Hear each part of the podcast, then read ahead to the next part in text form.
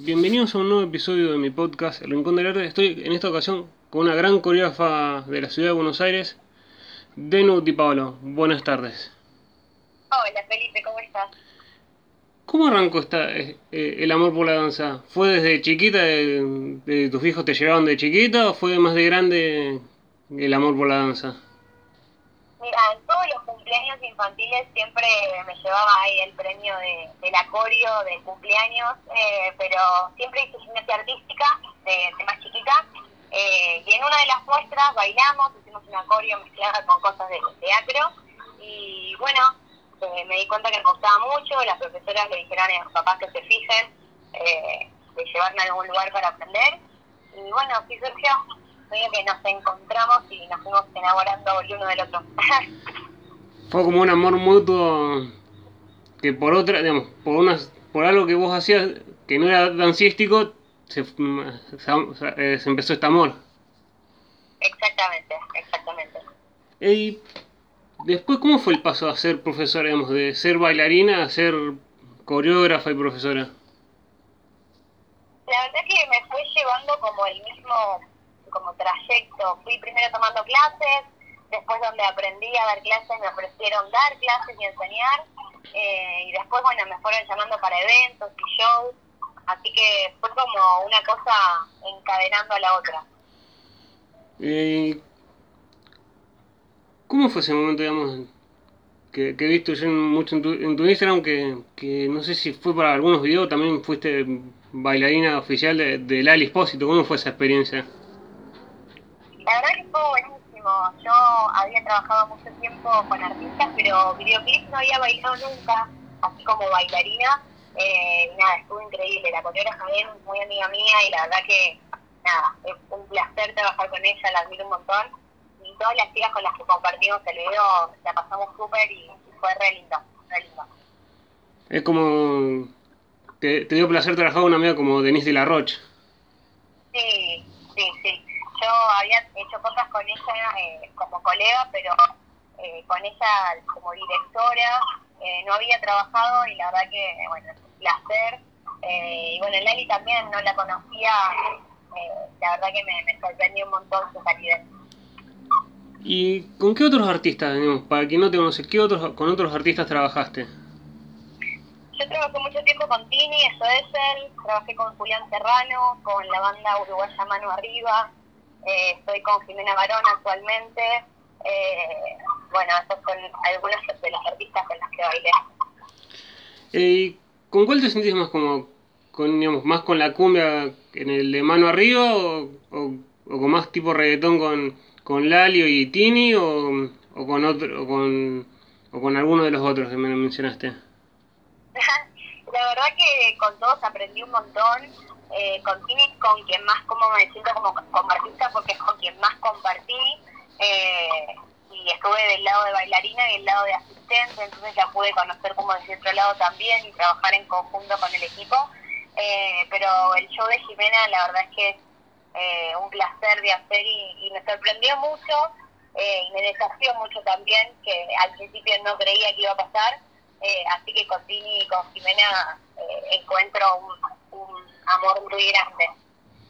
Eh, fue como, digamos, ¿cómo fue ese momento de llegaste a ba- cómo fue la llegada a bailar con Tini? Con Tini tuvimos un casting, una audición en 2016. Eh, estaban buscando bailarines para la gira de Europa, eran ocho bailarines que buscaban. Eh, y bueno, hicieron como cuatro audiciones más o menos. Eh, y bueno, de los cientos de bailarines que se presentaron, eh, en la última etapa nos avisaron que habíamos quedado. Y, y nada, fue la mejor experiencia de mi vida. Y un poco volviendo más, más a lo personal. Para alguien que quiere ir a tomar tus clases en Urbano Sta- eh, Dan Studio o, en los estudios que das clase,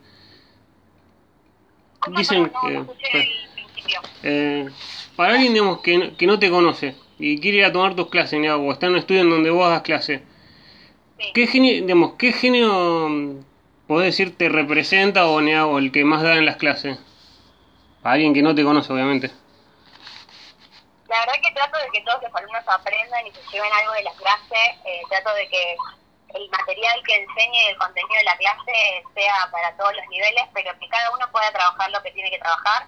Eh, pero bueno, la diversión nunca falta, Mm. tiene que estar muy, muy presente esto. ¿Y algún ritmo en especial, digamos, reggaetón o, o en- depende del estudio en el que estás?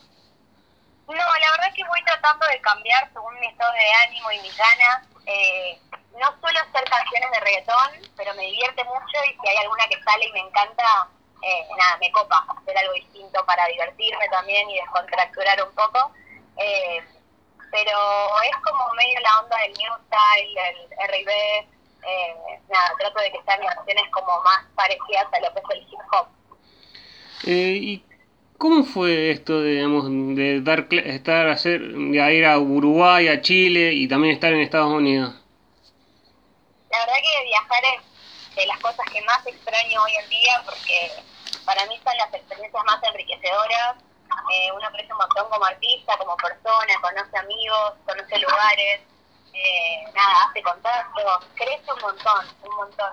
Así que todas las experiencias de viaje siempre resultaron muy positivas, la verdad, porque siento que uno se encuentra del otro lado y se cruza con gente que quizás estaba ahí esperando ser conocido por uno, así que me he llevado muy gratas sorpresas y nada, las más lindas amistades cuando viajé.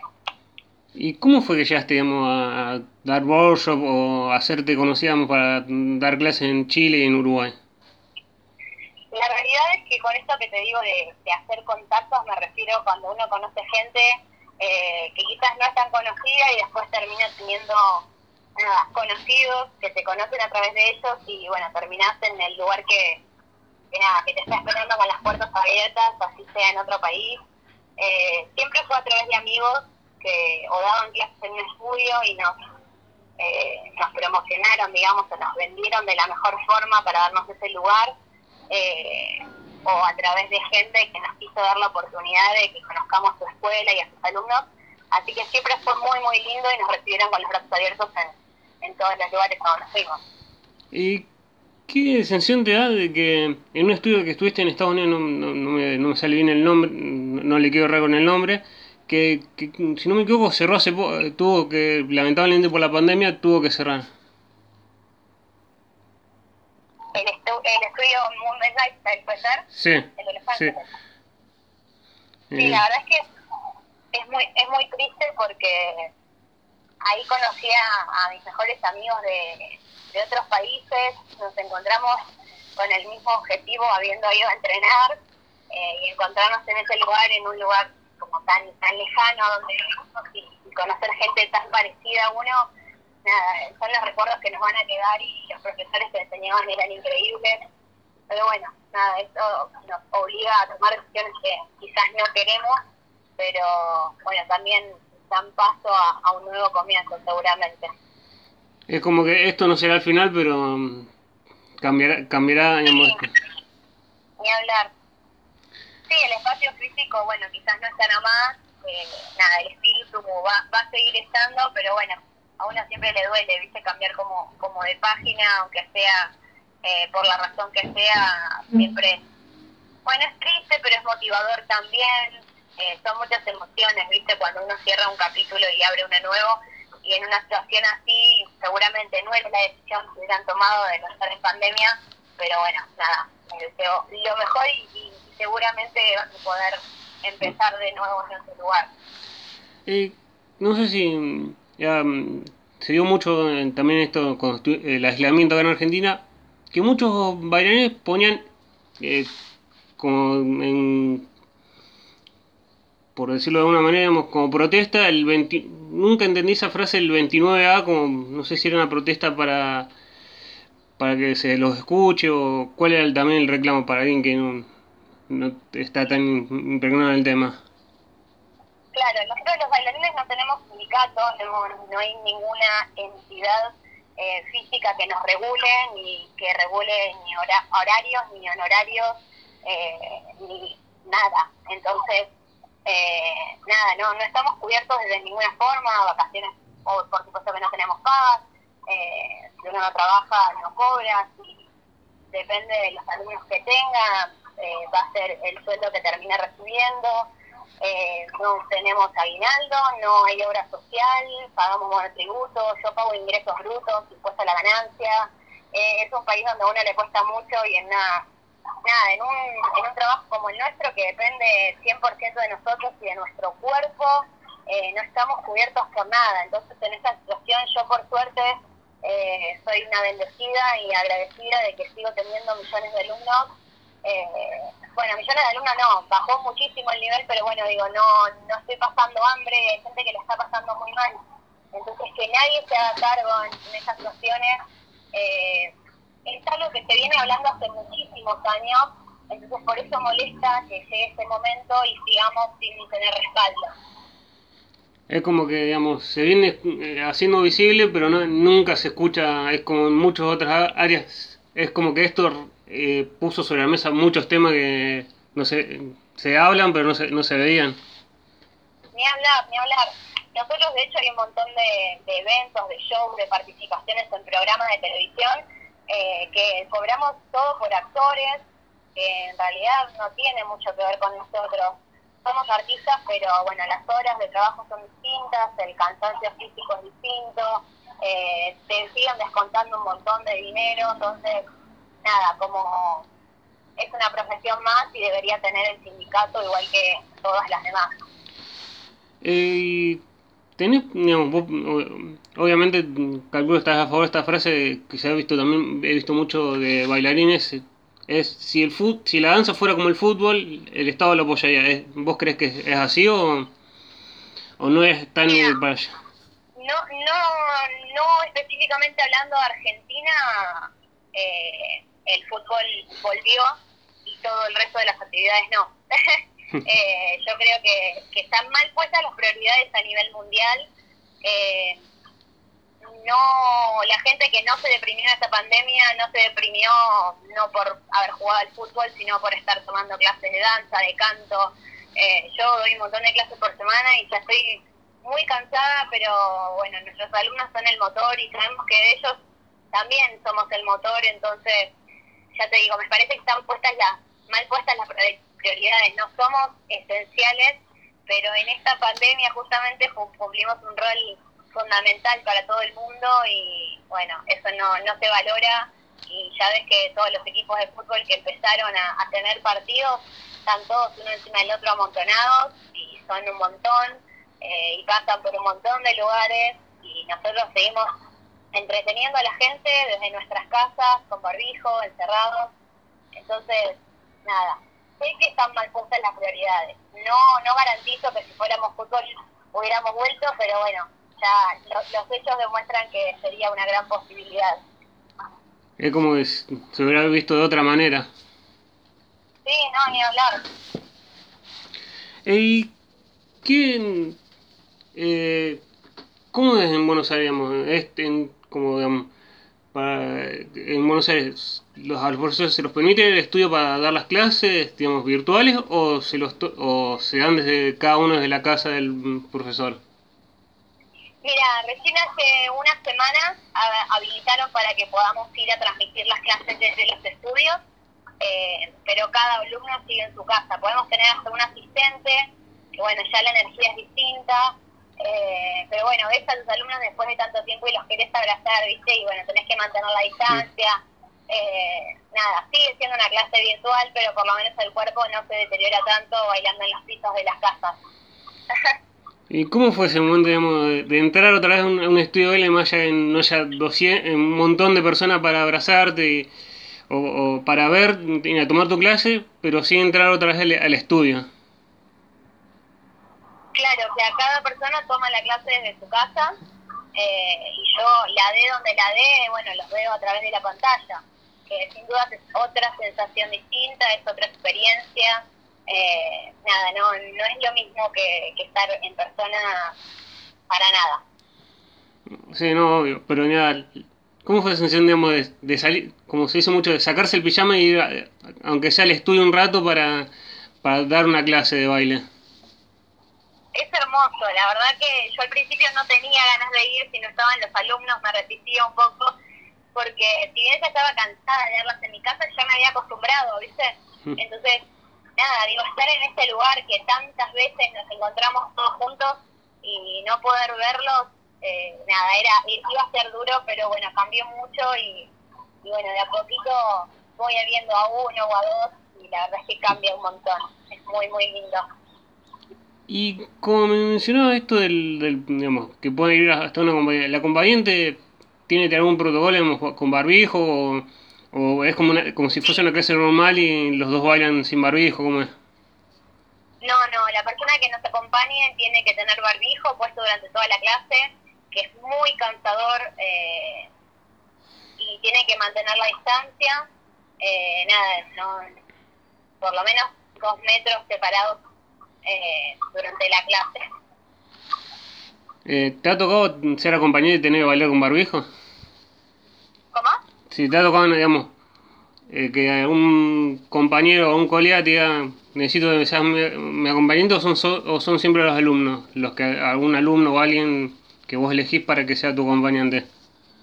Claro, elijo yo, elijo yo. La verdad que eh, trato de que vaya un día cada uno como para poder darle la posibilidad, pero bueno, también es un riesgo manejarse con tanta gente, pero bueno, si somos uno o dos y mantenemos la distancia, bueno, es, es bastante más, eh, nada, tranquilo. ¿Y te ha tocado bailar con el barbijo, digamos, ya sea como profesor o, o como un acompañante en la clase? Sí, a mí me, me, me pasa que subo una escalera con barbijo y ya me, me siento mal. No, no puedo respirar y bueno, cuando bailo ni hablar. Eh, como yo soy profesora, nunca me tocó usar barbijo porque dura- durante la clase si no no se entiende nada. Pero, pero me pongo en el lugar de los que están asistiendo con barbijo y la verdad que la paso mal por ellos porque es muy incómodo. Y con esto de la pandemia, no solo digamos, demuestra que no solo acá en Argentina han cerrado estudios, eh, también en, en otros par- en las partes del mundo. ¿Qué sensación, digamos, de algún estudio acá en Argentina hayas tomado, hayas, ido a tomar clase o, o, o des clase en algún lado y tu, tuvieron que cerrar? y ¿Cómo fue esa, si tuviste esa sensación, digamos, de decir, se terminó un camino y, y en algún momento volverá este proyecto? La verdad que todavía no me pasó, gracias a Dios, pero bueno, hay muchos estudios que la están luchando un montón y están agotando cartuchos para no tener que cerrar. Eh, la verdad que sería muy triste porque es algo que después no se puede volver a recuperar tan fácil. Es el esfuerzo de quizás toda una vida o de, de muchos, muchos años de laburo. Eh, este año un montón de estudios habían refaccionado sus salones, habían hecho sedes más grandes, estudios más grandes, habían cambiado los pisos, los espejos. Eh, y si bien, bueno, no todo es la plata, en este momento es, mucha pérdida económica y es muy difícil sostener los alquileres. Eh, las clases online se cobran más caras, más baratas. Eh, antes eh, el presupuesto con el que uno contaba era otro, hay menos alumnos, entonces nada, si bien no pasamos por la situación de tener que cerrar ningún estudio, eh, es, es como muy desesperante no saber cómo ayudarlos. Eh, uno como profe tiene como la responsabilidad, por lo menos de no perder alumnos, pero es muy difícil, no a veces no depende de uno. Eh, la gente ya está cansada, hay gente que nada ya no tiene tanto dinero para tomar clases, entonces, bueno, es, es muy agobiante la situación porque uno quiere ayudar y no sabe cómo. Pero bueno, estamos ahí en la lucha tratando de ayudar a los estudios y de sostener nuestras clases para que nadie salga perjudicado realmente. Eh, ¿Cómo es esto? He visto, he visto en tu Instagram en varios... mm, Es, las, las, las escuelas de, ba- de danza. ¿En qué consiste? ¿En que todas unidas para apoyarse eh, mutuamente o por cada estudio para ayudar, digamos, apoyarse para poder so- para que se sostengan los estudios? No, la realidad es que durante el año los que nos dan el lugar de dar clases son los estudios, eh, entonces nada, uno tiene que tratar de ser fiel y tratar de ayudar a ese estudio que te da laburo durante el año y hoy la está pasando mal. Eh, nadie tiene el compromiso fijo con nadie, pero bueno, uno siempre donde se siente cómodo va a querer pertenecer y va a querer que ese lugar se sostenga, entonces nada, estamos haciendo lo posible con los profes para que los dueños de estudios, que también son nuestros amigos, son nuestros profesores, son nuestros mentores, eh, no pierdan ese lugar que, lucharon tanto para conseguir. Eh, para salir un, digamos, sa- salir un poco de esto, digamos, mm, que es, feo hablar, digamos, con, con, todo esto que está pasando. Eh, ¿qué, con, la, con la danza, un, lugar, un país o un lugar de, que sí, mira dónde estoy gracias a la danza, mm, que te haya sorprendido? Y cuando estuvimos con Tini viajamos por 20 ciudades de Europa, eh, yo de Europa no conocía nada y la verdad que fue una locura, estábamos bailando en unos estadios increíbles, eh, viajando en el bus de gira de Ariana Grande, eh, el coreógrafo y el director de la gira había sido bailarín de Michael Jackson, era el, coreógrafo de las películas de High School Musical, nosotros habíamos crecido con eso y estar ahí, la verdad que, nada, era, era una locura, o sea, levantarnos y desayunar con el, con el director de High School Musical era, nada, increíble, más que soñado. Es como un sueño cumplido, era como un sueño cumplido ese momento. Ni hablar, ni hablar. De hecho, bueno, yo siempre había querido hacer giras, pero esa fue, fue más que soñada realmente. Todo el grupo humano, los países que recorrimos, las ciudades, la gente, el show, todo fue muy, muy, muy increíble. Así que sí, es un sueño hecho realidad.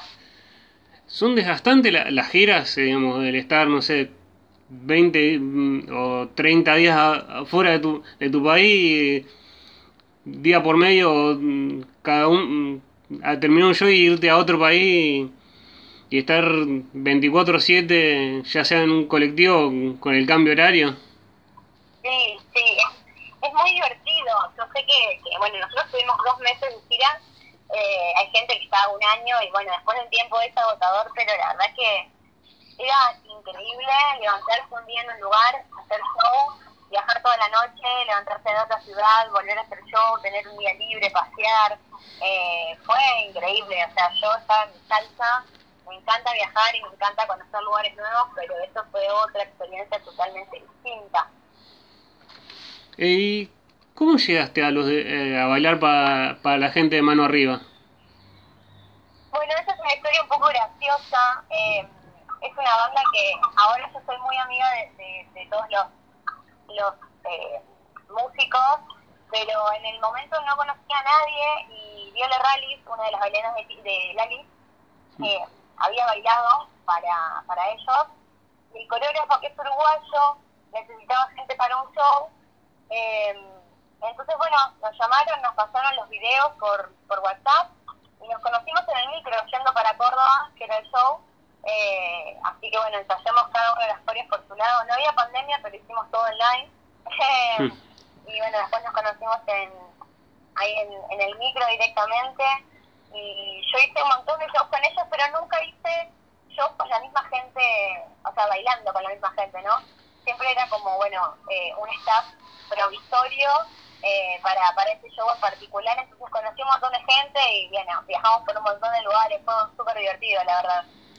Era como, vos quedas fija, pero el resto va cambiando eh, con los de mano arriba. En realidad era como que había un staff fijo, pero como las, las fechas surgían medio de un día para el otro, entonces el que estaba disponible iba. Eh, entonces, claro, siempre era distinto el staff. Pero nada, los músicos son re divertidos y la verdad que siempre la pasamos súper cuando nos vimos. Eh, hemos tenido giras por Mendoza, por Córdoba, y por ahí estábamos un fin de semana y era como si nos conociéramos de toda la vida y éramos como hermanos, ¿viste? Cuando te conoces de gira es como que la gente que, está en ese micro se convierte en tu familia, entonces compartís cosas muy de convivencia, ¿viste? Muy, muy divertidas, la verdad, así que fue una linda experiencia. Eh, es como que vas aprendiendo cosas en el momento que sí. En el día a día no, no me lo contaría, pero con esto me lo, me lo cuenta en la gira. Sí, ni hablar, ni hablar y claro, porque vos pensás que si conoces a alguien, por ahí hablas de cosas como más, no sé, más básicas o más normales. Y esto era como, bueno, lo que surgía en el momento de lo que estábamos viviendo. Entonces era como eh, conocer a alguien y irte a convivir, ¿viste? eh, y más, más allá, digamos, ha, ha, trabajado para grandes artistas. Tener un artista decís, quiero cerrar, si bien este artista firmo sin... Eh, con lo que sea, digamos, firmo contrato para bailar para él? Para J Balvin me encantaría. Para J Balvin o para Justin Timberlake. ¿Y, y por...? Firmaría contrato ahora. Sí, y, y, por, y, por, ¿y por qué? Mira, ¿qué es lo que te atrae de la, de la música de J Balvin y de Justin Timberlake? Bueno, la música de J Balvin me parece muy divertida, me, me encanta su, su reggaetón, eh, me parece que es una persona súper como, súper transparente, súper cálida, eh, fui a ver el show y la verdad que nada, me fascinó, eh, me parece como súper desafiante el hecho de estar bailando, nada, un reggaetón con una de las personas más conocidas del mundo y con gente que está tan divertida en el momento. Eh, Justin Timberlake me parece de los mejores artistas del mundo. Eh, así que nada, sería un honor bailar para él.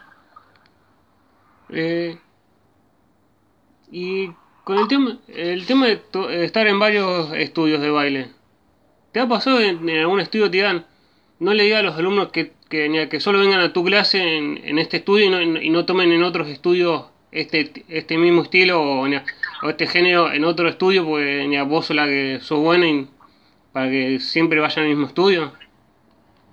La verdad que siempre estoy como cambiando de estudio, pero son todos muy parecidos. Eh, nada, el estilo que se baila ahora eh, es un poco lo que damos nosotros, es como coreos de distintos tipos, pero la realidad es que eh, lleva mucho tiempo hacer una coreo, entonces, si bien algunos estudios eh, cambian por nivel, por ejemplo, eh, son muy pocos los que te exigen como tener exclusividad de coreo, porque bueno, el armado es, es muy agotador y a veces damos muchas clases y no tenemos tanto tiempo, entonces quizás es preferible hacer como una buena coreo y enseñarla en distintos lugares, trabajando distintas cosas quizás para que el público, bueno, se mantenga y la gente no vaya de un estudio a otro. Eh, ¿Y cómo es eso, digamos, de trabajar una misma coreo para, para, mismos, para distintos estudios? Ya en un momento decir, ¿cómo puede ser no se la acuerdan y decir, a esto todavía no se le, te va a pasar decir, a esto todavía no se le enseñé? Y decir, Claro. Claro, hay estudios donde, por ejemplo, yo cada vez que voy voy a tener a alguien distinto en la clase, como estudios que son con, nada, con un público regular, pero también que cambia clase a clase. Eh, y doy clases donde el público se mantiene y ya es un grupo fijo, que yo sé con quiénes cuento y veo su proceso. Entonces, hay cosas que por ahí hago de forma más genérica y hay estudios con los que sigo más el, como el camino y el progreso del alumno. ¿Y te ha sorprendido a- alguna vez entrar en una clase, ya sea workshop o ya, en, ya sea en Chile, en Uruguay o acá, eh, llegar a un lugar y decir, y mirar y decir, increíble la cantidad de gente que viene a, a tomar una clase mía, por ya sea, Sí.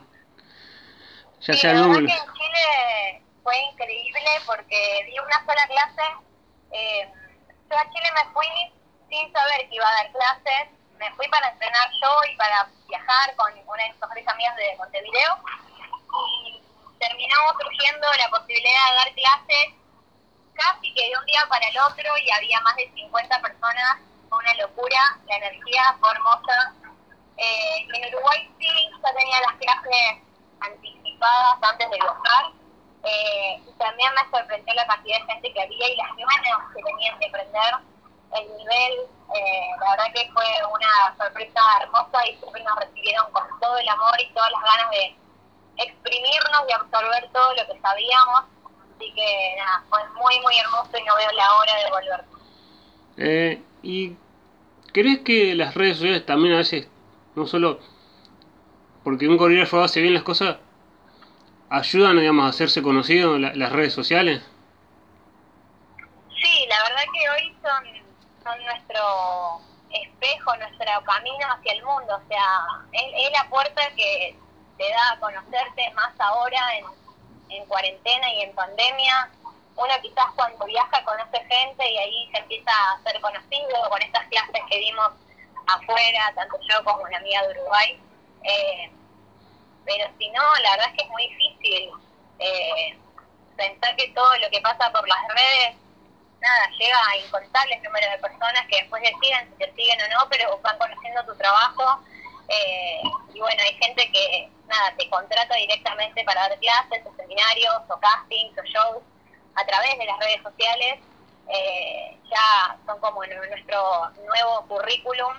eh, es como medio un portfolio, ¿viste? Vos subís todo lo que es tu trabajo y bueno, de ahí la gente eh, tiene la, nada, está, está dispuesto a, a ver todo lo que tenés, todo tu material. Eh, ¿Y cómo? Ya, ¿Tenés algún artista, un artista no, un, un bailarín que quiero hacer una colaboración con este, digamos, que te haya tocado trabajar o no? Decís, quiero hacer una colaboración o bailar, tomar una clase o lo que sea con este artista, diga, con este bailarín, perdón.